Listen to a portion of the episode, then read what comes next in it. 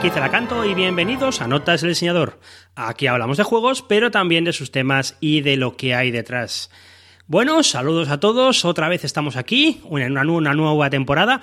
Como siempre, estoy muy liado y tengo muchos problemas de tiempo. Los programas son cada vez más complicados, con lo cual no sé cuántas veces voy a poder ser regular en el tablero. Lo que sí es cierto es que, por ejemplo, hoy iba a fallar, pero al final me decidí a hacer un programa de última hora con un tema completamente improvisado. Así que ya sabéis cómo suele pasar en estas cosas, cuando uno improvisa o me va a salir una mierda de programa o uno muy bueno. Esperemos que sea lo segundo.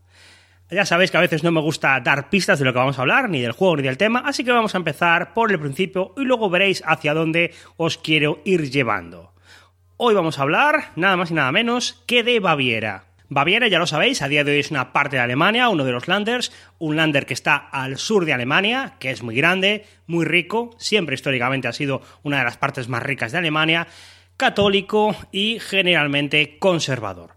Eh, esta parte de Alemania, este ducado de Baviera, pues eh, tenía la particularidad además de ser uno de los siete eh, sitios en los que había un elector. Había un príncipe elector que podía ser una de las personas que votara al siguiente emperador del Sacro Imperio Germano.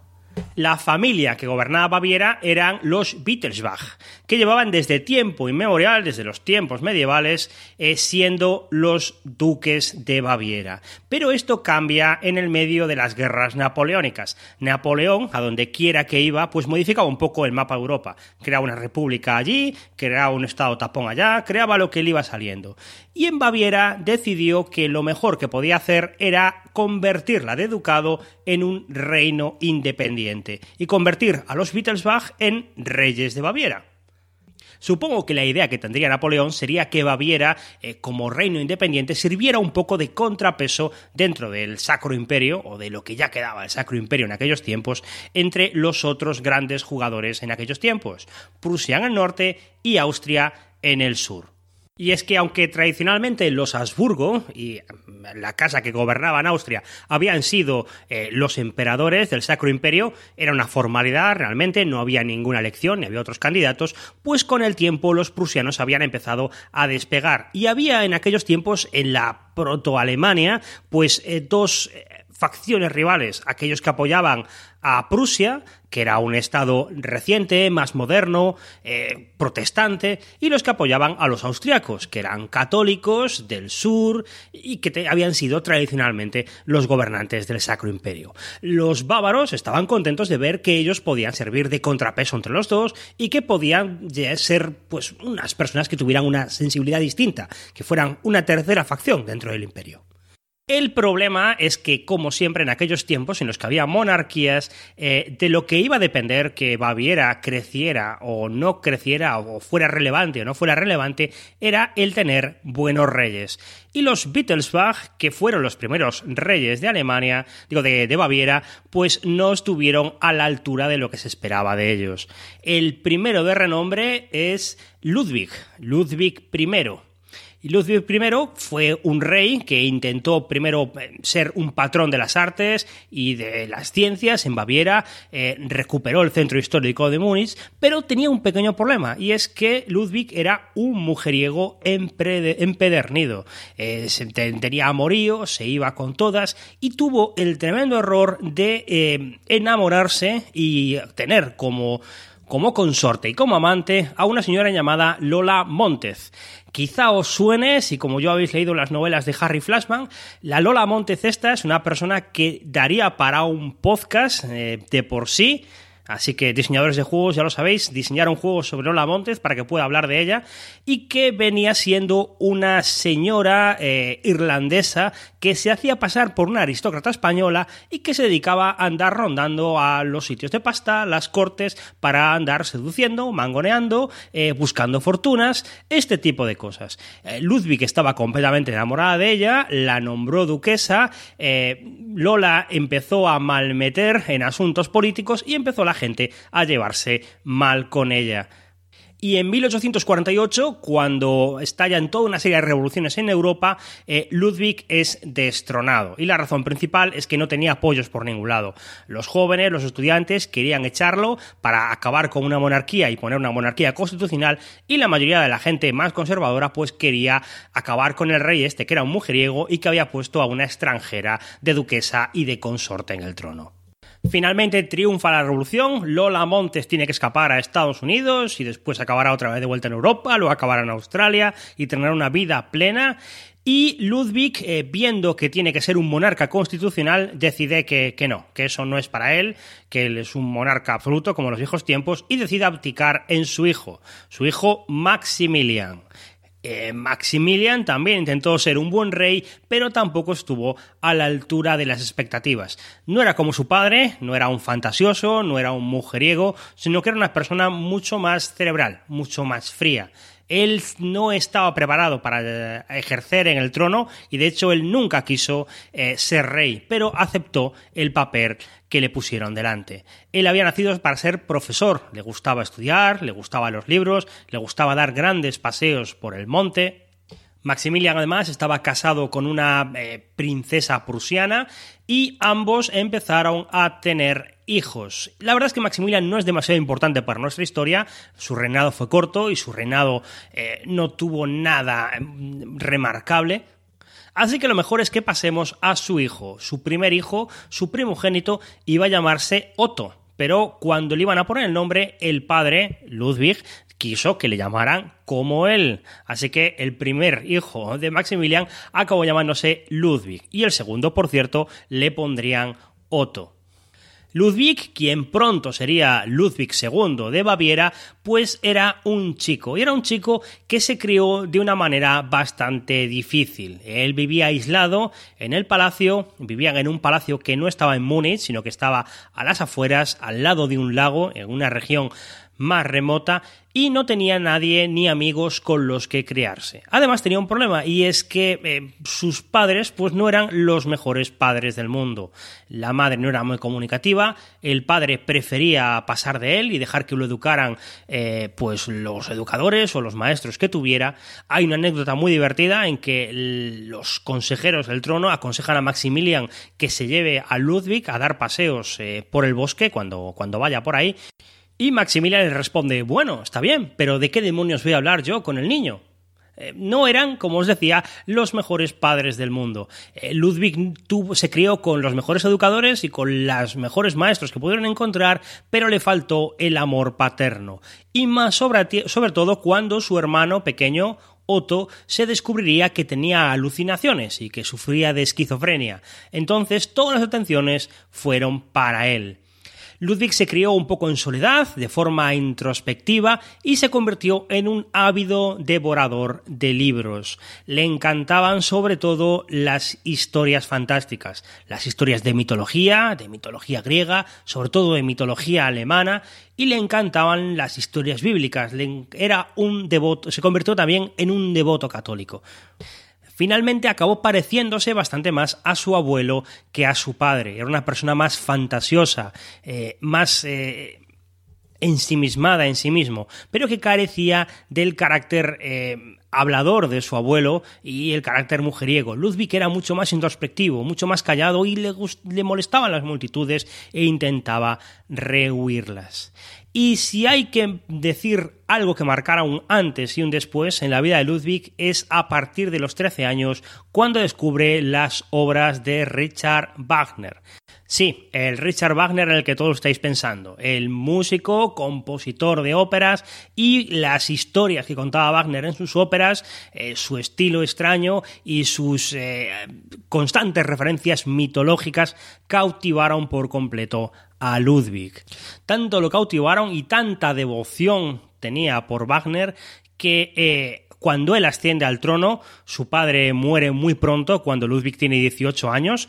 Las buenas lenguas dicen que de una sepsis, las malas dicen que de una sífilis, pues una de las primeras medidas que tomará será traer a Wagner a la corte de Baviera.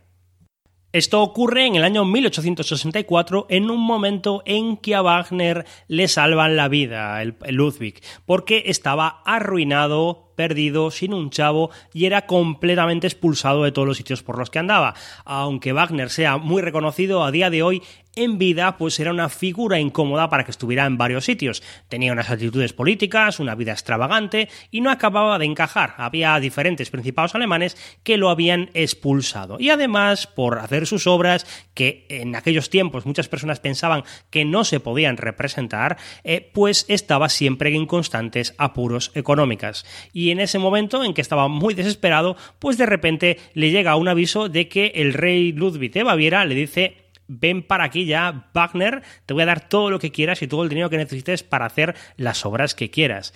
Ni que decir que Wagner fue corriendo para allá.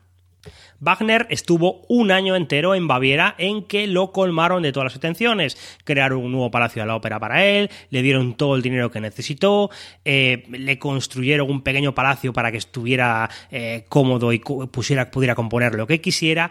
El problema es que, como os decía, la figura de Wagner era incómoda, tenía ideas políticas liberales, tenía las ideas de reunificación alemana era un tío temperamental que te la acababa montando, tenía un estilo de vida extravagante, tenía un amorío, por ejemplo, en aquellos tiempos con la hija de Litz, así que los conservadores bávaros y los miembros del gobierno no les caía nada bien y le pidieron a Ludwig que lo echara, que esto tenía que acabarse ya. Y Ludwig, pues con lágrimas en los ojos, le tuvo que comunicar a Wagner que se tenía que ir, aunque eh, le buscó refugio en Suiza y durante tiempo lo siguió manteniendo. Pero el fin de la relación con Wagner no marcaría el fin de las tensiones de Ludwig con los parlamentarios y con el gobierno bávaro, porque Ludwig no era el rey que estaban esperando, eh, pues era introvertido, como os decía, no le gustaban las multitudes ni los actos públicos, con lo que tampoco servía como figura em, eh, real. Eh, le molestaba ir a Múnich porque allí todo era trabajo y buscar leyes y aprobar y hablar con consejeros. Él prefería tener un estilo de vida ausente en su palacio. Y bueno, pues la gente del gobierno eh, prefirió dejarlo estar mientras no molestara demasiado. Tampoco es que Ludwig tuviera mucho margen para hacer nada. A pocos años de su reinado, en 1866, se desató la guerra entre Prusia y Austria, una guerra que tenía como objetivo dirimir quién de los dos iba a ser la parte principal de Alemania, quién de los dos iba a ser el que se llevara el gato al agua en la reunificación que era uno de los temas de los que se estaba hablando durante bastante tiempo. Al final ganaron los prusianos, eh, Ludwig eh, decidió aliarse con los austriacos, un error fatal por el cual acabó perdiendo la guerra y firmando un tratado de ayuda militar a Prusia. En los siguientes años, eh, Ludwig tendría un estilo de vida bastante introvertido en su castillo.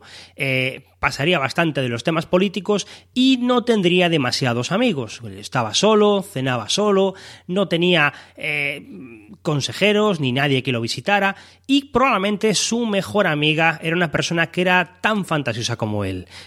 una prima suya llamada Sisi. Sí, sé lo que estáis pensando. Es así, sí. Sí, sí, la emperatriz de Austria. Entre los dos eran amigos, hablaban mucho, se corteaban correspondencia y se visitaban el uno al otro.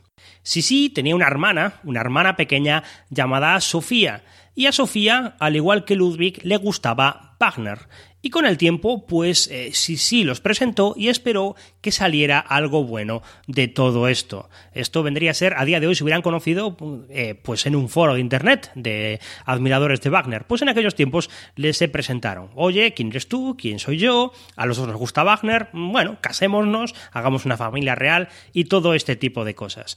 Eh, durante un tiempo, pues los bávaros estuvieron encantados, se hacían fotos reales, la boda se anunciaba, pero se iba retrasando poco a poco. Y finalmente Ludwig decidió cancelar la boda y no casarse con Sofía.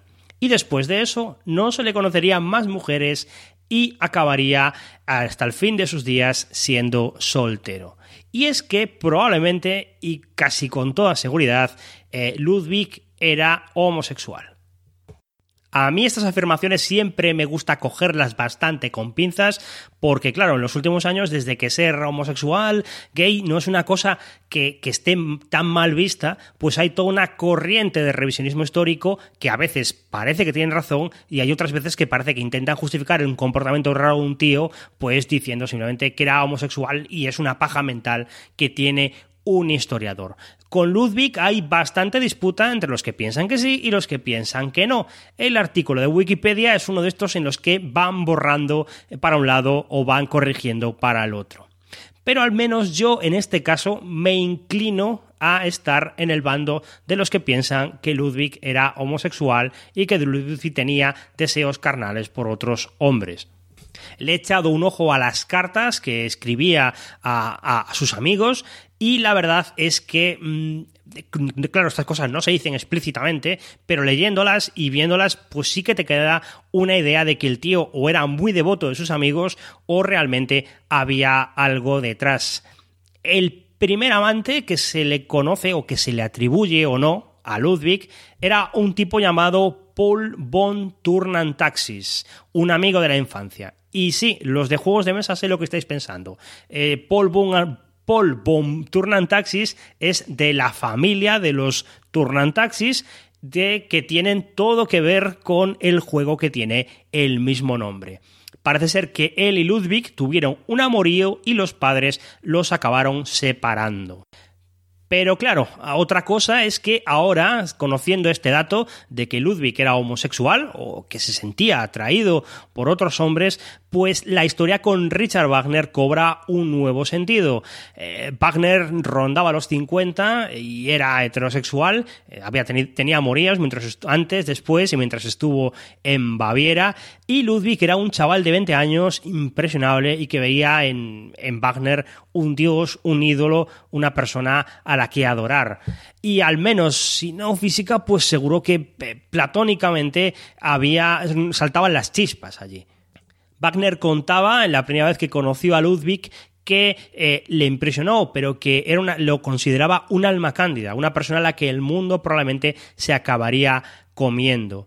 Y cuentan por ahí que en el momento que Ludwig tuvo que expulsar a Wagner eh, de Baviera, eh, él se ofreció a abdicar, a ceder el trono y escapar con él los dos juntos a Suiza.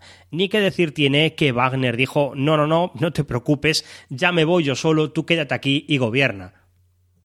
Pero bueno, quitando los sueños adolescentes y los amores adolescentes eh, inalcanzables, eh, Ludwig tuvo eh, toda una serie, se le atribuyen toda una serie de amoríos con otros hombres durante el resto de su vida. Productores de teatro, arquitectos, toda una serie de gente con la que tenía reuniones allá en su castillo. Eh, a mí quizá la historia que me parece más genial, no porque se tengan datos de ella, sino porque me parece arquetípica y de novela, es la que tuvo con el jefe de las caballerizas de Palacio un tal Richard Horning, que era el encargado de las cuadras y que eh, compartía con Ludwig su amor por los caballos. Juntos se reunían en las caballerizas, daban largos paseos a caballo y vamos, eh, es que es una historia tan arquetípica que, tiene que haber sido verdad. Imaginaros simplemente, eh, él, un príncipe bávaro de refinados modales, de repente se enamora de su alma gemela, un prusiano alto, rubio, de ojos azules, que huele a estiércol y a tabaco y que vive en unas cuadras. Juntos hicieron retemblar los cimientos de las monarquías europeas. Vamos, es que me estoy imaginando incluso la portada de la novela. Pero bueno, menos coñas con esto, porque parece ser que Ludwig nunca llegó a admitir completamente del todo eh, los deseos que tenía y la condición que tenía. Eh, como os decía, era un ferviente católico y probablemente estuvo durante mucho tiempo atormentado por lo que era y las, eh, el problema de que no lo podía aceptar nadie en la sociedad, incluso él mismo no se aceptaba. A los pocos años, en 1870, ocurre otro suceso internacional que afecta a la vida de Ludwig. Eh, Bismarck, el canciller prusiano de hierro, eh, pues eh, crea una guerra ficticia con Francia, que obliga a Francia a declarar la guerra a Alemania, lo provoca él, y esto era toda una trama que tenía él para que en la guerra los estados alemanes del sur apoyaran a los estados del norte y juntos, luchando contra Francia en una guerra, tuvieran una base para eh, unificar Alemania. Es la famosa guerra franco-prusiana de 1870. Gana Prusia en muy pocas semanas y consigue Bismarck lo que quería. Todos eh, los estados alemanes se reunifican en el nuevo imperio alemán. Ludwig, eh, como era un ferviente admirador de Wagner, apoya todo este tinglado. Pero pese a su apoyo, pues de repente se da cuenta de que eh, Bismarck ha aprovechado esto para quitarle su condición de rey y que Baviera pasará a ser un estado integrado dentro del imperio alemán y perdiendo atribuciones. Seguirá siendo un estado importante, pero ya no será un estado independiente per se ya no puede dirigir la política exterior ni dedicarse a los grandes asuntos de diplomacia y todas las labores que le quedan por hacer políticamente son cosas de política local bávaras. Así que Ludwig pues cada vez se retrae más de sus atribuciones como monarca. Se aísla en el castillo de sus padres, eh, no le gusta el gobierno, eh, no le funcionan sus relaciones con mujeres ni tampoco las de con hombres, de haberlas, y además eh, tampoco le dejan tener a Richard Wagner. No sabe muy bien qué hacer eh, con su existencia. Así que al cabo de un tiempo sale con un plan que es la idea de crear un nuevo castillo, una nueva residencia para el eh, dirigente de Baviera. En la zona en la que vivía Ludwig, en el castillo en el que vivía Ludwig, el castillo de sus padres, eh, existían tres castillos antiguamente. Uno de ellos era en el que estaban ahora, que había sido reformado y se había convertido en un palacio. Pero había otro castillo anterior que estaba en lo alto de una montaña y que tenía la típica función de los castillos antiguos de servir de fortaleza defensiva. Ahí es donde Ludwig se plantea crear el nuevo castillo de Neuschwanstein, literalmente el castillo el cisne de piedra.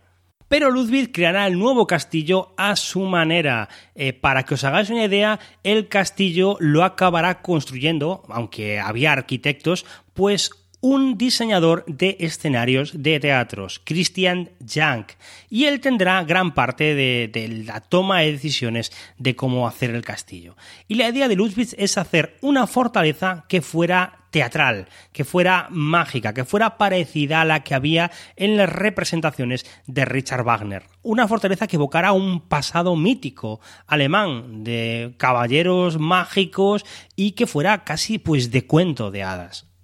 Probablemente hayáis visto alguna de foto de este castillo. Es el famoso castillo este en el que Disney se inspiró para hacer el de la Bella Durmiente, de muros blancos, tejados azules y colocado en lo alto de una montaña. Un castillo irreal que nunca hubiera existido de esa manera en, época medieval. Este castillo no tenía muros ni tenía eh, forma defensiva y estaba construida en lo alto de una montaña ocupándola toda. Para construirla se necesitó un esfuerzo enorme. Empezó a construirse en 1868 y no se acabó hasta el año 82. Se necesitaron grúas a vapor que movieran todos los materiales a la parte de arriba de la montaña. Y el castillo acabó finalmente a todas luces inacabado. De las 200 salas planeadas, solo se acabaron construyendo por completo 15. Y además, aunque fuera un castillo, por dentro tenía todas las comodidades modernas. Agua caliente, eh, cierta calefacción, incluso un teléfono. Y además las salas estarían decoradas, aparte de con eh, muchísimos lujos y muchísimas ornamentaciones y muebles carísimos, con frescos que evocaban a las óperas de Wagner. El propio palacio tendría un teatro de la ópera integrado que estaría permanentemente fijado para hacer una representación de una ópera de Wagner. Y, muchas más cosas de lo más eh, osadas. El castillo incluso tiene una gruta subterránea que se ilumina eh, con luces de colores diferentes y que se intentaba representar la gruta de Venus, donde uno de los héroes de las óperas de Wagner quedaba atrapado al principio de, de una de las obras. Y para colmo, el castillo incluso tendría un salón del trono único en toda Europa. Un salón del trono único porque no tenía trono, simplemente era una sala de exaltación de la nobleza, una, sala de exaltación de los reyes de Baviera. Y es que eh, el, el Salón del Trono no tenía trono porque Ludwig nunca tuvo interés en gobernar desde ahí el castillo no tenía ninguna función, no iba a ser un castillo de Estado, ni iba a albergar, allí el trono, ni iba a mover el gobierno allí, ni nada por el estilo. Era simplemente una puesta en escena teatral, una idea de hacer un castillo bonito por hacer un castillo bonito. Pero un castillo en el que se gastó la friolera de 6,2 millones de marcos, para un castillo además en el que Ludwig apenas viviría unos 180 días de su vida. Esto no hubiera pasado de ser una excentricidad eh, más de Ludwig si no fuera porque mientras estaba el castillo construyéndose empezó a construir un segundo castillo. Bueno, esta vez un palacete bastante más modesto. En una antigua cabaña de su padre, más allá en las montañas, en, otro sitio, pues decidió reformarla para convertirla en una especie de palacio de verano, a la imagen y semejanza de un pequeño palacete de verano aislado que existía en Versalles, el Palacio de Triarón y de repente la cabaña de la, cabaña de caza acabó convirtiéndose en un auténtico palacio. Este sí que tendría una atribución y sí que pasaría bastante más tiempo en el Ludwig. Era el sitio a donde le gustaba eh, ir para estar más alejado todavía del mundo. Eh, Linerhof estaría eh, lleno de diferentes habitaciones de lo más curiosas. Un palacio, una sala de espejos, un comedor enorme y gigantesco que además tenía la particularidad de que la mesa se bajaba por una trampilla, de manera que Ludwig podía acabar de cenar y que los sirvientes ni siquiera hicieran acto de presencia para recoger la mesa. Eh, una sala morisca eh, estupenda, si te apetece dedicarte a fumar opio a lo loco, y alrededor de la cabaña de caza y del palacio empezaron a aparecer numerosos pabellones con diferentes atribuciones, eh, pues una pequeña cabaña parecida a la una de las óperas de Wagner, con árboles artificiales todo alrededor, eh, y otra cueva eh, subterránea con, con un lago donde poderte dar baños. Y además esa cueva también con luces multicolor, con formas para calentar el agua y con un pequeño conservatorio de música al lado de, la gruta para que pudieran dar conciertos mientras eh, Ludwig se daba un baño nocturno. También sin acabar, y acabaría costando una friolera de 8,5 millones de marcos, más incluso que el castillo anterior. Y bueno, esto podía haber pasado también como una excentricidad seguida de otra excentricidad, si no fuera porque de repente Ludwig empezó a plantear que necesitaba un tercer palacio y hacer algo de verdad esta vez grande, no como los anteriores. Y empezó a plantearse la idea de hacer el castillo, bueno, el palacio de Herren 15. Eh, la idea era hacer un palacio como el de Versalles, una especie de réplica de Versalles, pero más grande. Eh, así que empezó a construirlo. Y es curioso porque incluso hay partes de Versalles que se han destruido y que las únicas reproducciones que quedan a día de hoy, que puedes visitar, están en el castillo este de Ludwig. Eh, mm, él empezó a construir un Versalles, pero más grande, con una sala de lectura eh, que tenía 70 candelabros que había que encender con. que los sirvientes tenían que encender todas las noches, eh, múltiples salas, más grandes incluso que las de Versalles, y para eh, cuando fue pasando el ámbito de, construcción, pues eh, Ludwig había construido solo la parte central y quedaban las exteriores, si no acabaría siendo incluso más grande que Versalles y con más complicaciones para construirlo, porque lo que nos estoy diciendo es que este palacio además estaba eh, colocado en un lago alpino en el medio de las montañas y que llegar allí era un auténtico infierno y mover toda la construcción ahí era una auténtica locura. Y además lo peor de todo es que Ludwig no tenía ninguna intención de utilizar, de utilizar este palacio para nada. A lo largo de su vida, Ludwig pasó nueve noches en ese castillo. Un castillo que le costó tanto o incluso más que los otros dos castillos juntos, alrededor de 16 millones de marcos. Y claro, este es el momento en que la gente del gobierno de Baviera empieza a decirle a Ludwig, vamos a ver, vamos a ver, ¿a dónde vamos? ¿Qué estamos haciendo aquí? Y Ludwig se lo dijo muy claro, pues estamos haciendo castillos. Y ahora, en cuanto estos estén un poco más o menos terminados, pues tengo una idea que va a ser coger el castillo de Falkenstein y reconstruirlo como un castillo gótico y luego voy a hacer eh, pues una pagoda oriental que va a ser la más grande de Europa y después un castillo bizantino en las antiguas ruinas de este y lo tengo ya todo preparado para lo que me queda de vida. Y claro, y los, la gente del gobierno de, de, Baviera fue diciendo un Dios mío en la que nos hemos metido. Y claro, y esto nos lleva a la pregunta de cómo demonios Ludwig hacía para pagar todo esto. Bueno, pues parece ser que pese a lo que durante mucho tiempo se había comentado, eh, Ludwig no utilizó las arcas públicas nunca para pagar los castillos.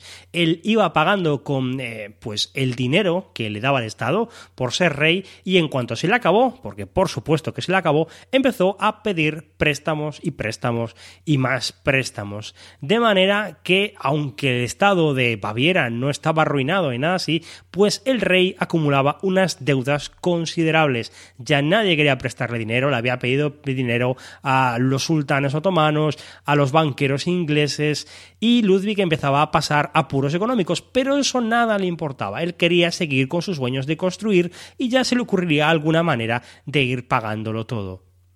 En 1886 incluso sería demandado por deudas.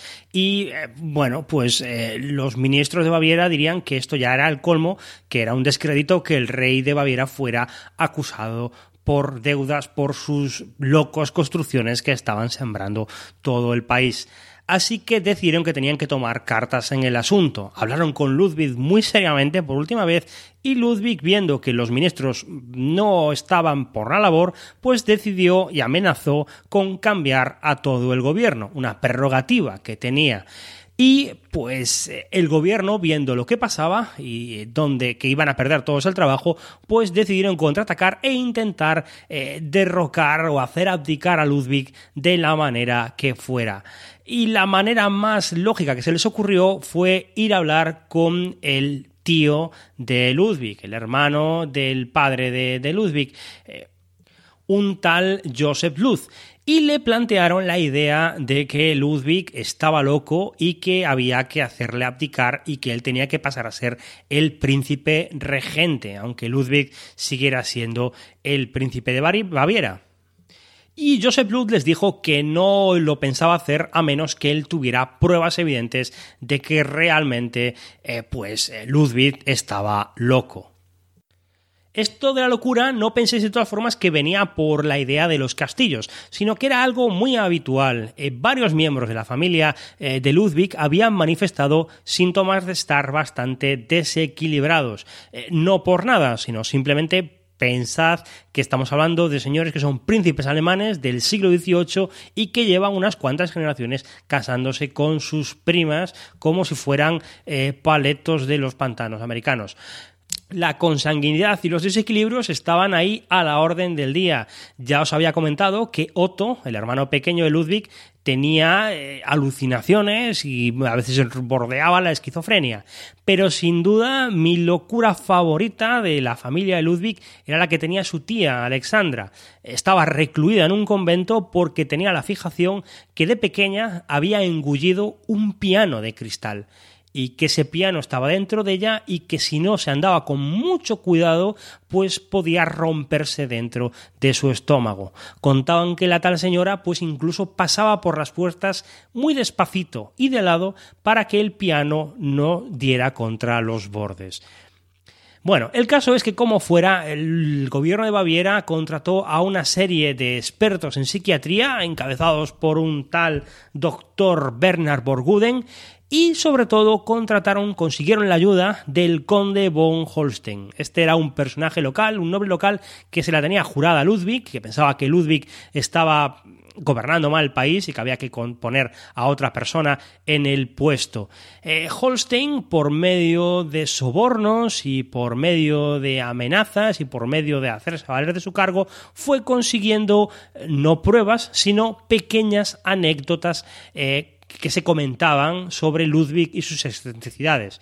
Pues que comía eh, fuera de. Eh, comía en el exterior, incluso en invierno, que se ponía chaquetones, incluso en verano, eh, que una vez había robado de pequeño una tienda y que había dicho que daba igual porque todo iba a ser suyo cuando fuera rey de Baviera, pues que se decía que comía, que él creía que comía con personajes históricos como María Antonieta, a Ludwig nunca lo examinaron los eh, psiquiatras estos, ni le hicieron ningún tipo de análisis ni de eh, diagnóstico. Simplemente lo que hicieron fue presentarle al tío, eh, pues todas las anécdotas que fue cosechando von Holstein pasadas por el tamiz y por los comentarios del equipo de psicólogos. Seguramente, según los estándares modernos, cualquier análisis psicológico que le hicieran a, a, Ludwig demostraría que no estaba loco, simplemente era un tío excéntrico que tenía pasta a esgalla y poder a esgalla. Eh, su hermana, eh, bueno, su hermana, su prima, sí, sí, lo explicaba bastante bien. Hablando de Ludwig, que una vez que se supo todo esto, ella decía, no está loco, lo que ocurre es que no es suficientemente excéntrico como para no poder relacionarse bien con la gente normal. Pero sea como fuere, eh, la gente de Baviera quería apartarlo del medio, ellos preferían tener un rey más convencional y no una persona que se gastara su pasta y que fuera acusado eh, de, de deudas. Y decidieron, bueno, mostrar las evidencias al tío de Ludwig, este se proclamó regente y procedieron a intentar arrestarlo una comisión de gobierno se presentó en el castillo de Neuschwanstein intentando que Ludwig eh, fuera capturado, pero él se encerró en el castillo, eh, la policía lo apoyaba, los campesinos locales lo apoyaban, eh, una duquesa local, una tal Esfera von Trusven se encaró con la comisión sombrilla en mano y se lió a golpes hasta que los dispersó. Pero la cosa no estaba para coñas. Eh, volvieron con más tropas y eh, aunque los amigos intentaron aconsejarle a Ludwig que escapara, que huyera a Suiza, que huyera a otro sitio, eh, él intentó hacer una proclama diciendo que él seguía siendo el rey y que la gente de Baviera tenía que apoyarlo, pero la proclama fue secuestrada, los periódicos nunca se distribuyeron y al final acabaron capturándolo. Bastante famosa es la frase que Ludwig dice en el momento en que lo capturan. Eh, a uno de los psicólogos jefes, en el momento en que se lo están llevando, les peta algo así como ¿Cómo es posible que me estéis declarando loco si ninguno de vosotros jamás me ha examinado? Y la verdad es que para una persona que estaba siendo declarada loca tiene bastante sentido. Poco después de todo esto, Ludwig eh, sería recluido, recluido en un castillo cercano, eh, otro castillo llamado Schlossberg, como hay muchos por allí, junto con el eh, psiquiatra jefe del equipo.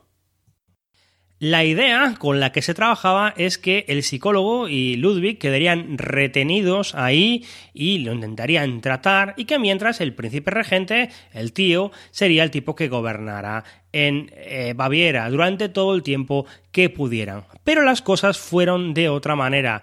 El, al día siguiente de empezar su cautiverio en el castillo, eh, Ludwig intentó ir a una misa, pero no se lo permitieron, y después comió copiosamente y él y el psicólogo fueron a dar un relajante paseo por el lago.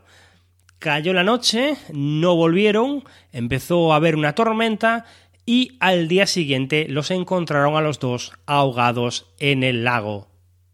Y algunas circunstancias bastante extrañas. Aparecieron flotando en la orilla, donde el agua no cubría, el cuerpo del psicólogo presentaba restos de, pelea, golpes en la nuca, eh, marcas de haber intentado ser estrangulado, pero a partir de ahí los informes varían.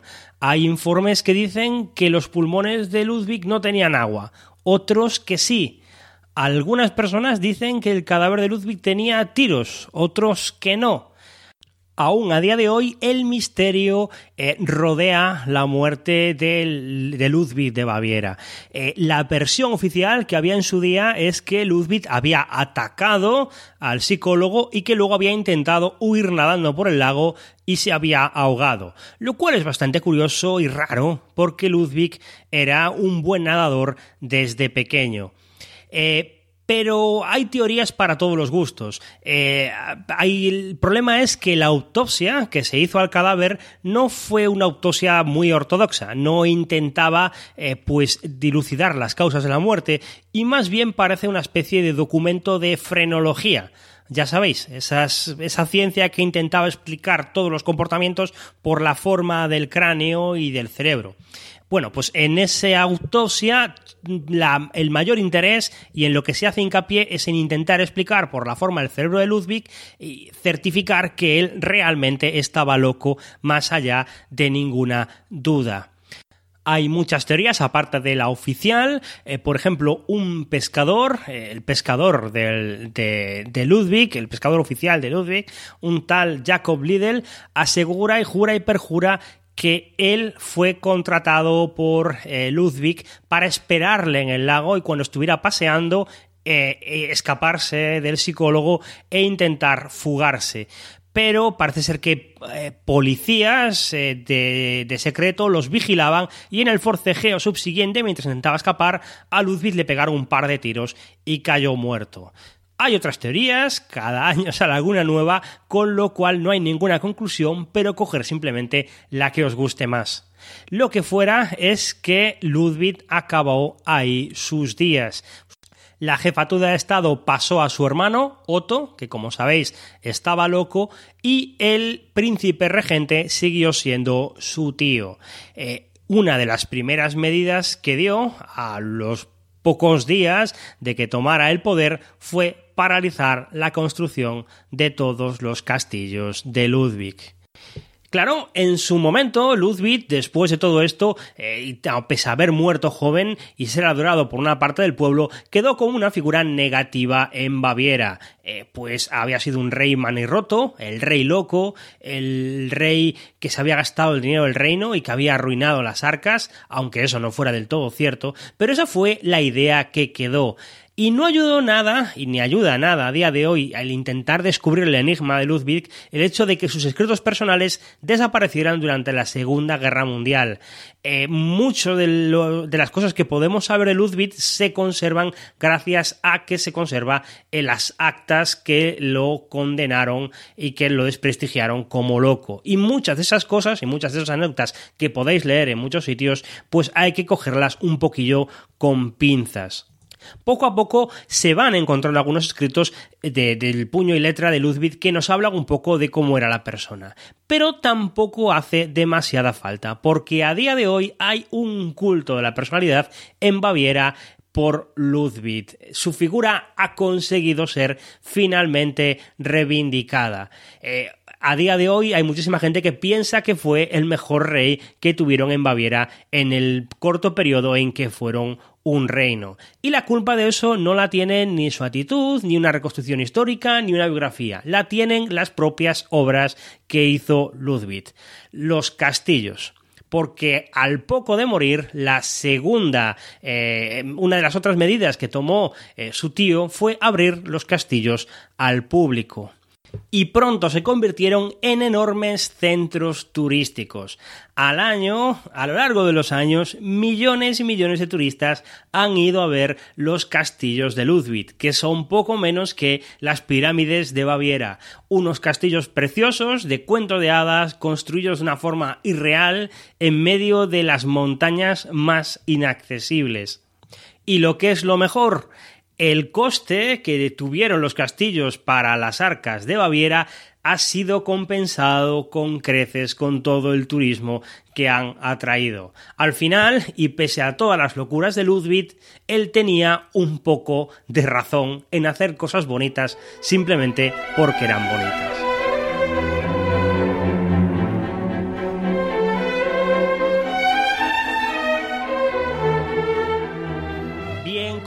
Os podéis haber ido imaginando, sobre todo el sector.